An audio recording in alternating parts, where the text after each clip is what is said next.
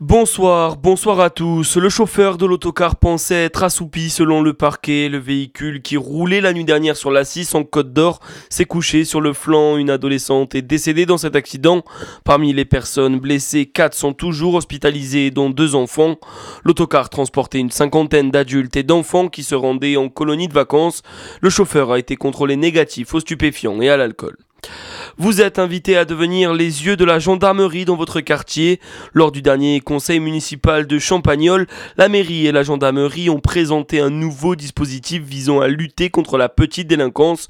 Une dizaine d'habitants sont recherchés pour faire remonter aux forces de l'ordre faux démarchage, véhicules suspects et autres faits repérés dans Champagnol. Dans le reste de l'actualité, la liberté d'avorter bientôt inscrite dans la Constitution. Les députés et les sénateurs devraient adopter la proposition demain. Ils se réunissent en congrès à Versailles, un symbole fort pour le droit des femmes mais aux effets limités. La version finale du texte prévoit de garantir la liberté et non le droit de recourir à une IVG. En cas d'adoption du texte, la France sera le premier pays au monde à inscrire la liberté d'avorter dans sa Constitution. Le pape François appelle à garantir un accès sûr à l'aide humanitaire pour la population de la bande de Gaza. Déclaration à l'issue de la prière de l'Angélus sur la place Saint-Pierre au Vatican. Deux jours avant la journée internationale de sensibilisation au désarmement et à la non-prolifération.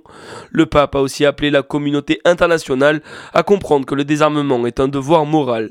Le spectacle historique Augusto Dunum lance sa billetterie en partenariat avec plusieurs médias. L'objectif du spectacle est simple, faire grossir sa notoriété avec des scènes et des décors impressionnants, le spectacle part à la découverte de l'histoire de la Bourgogne et d'Autun.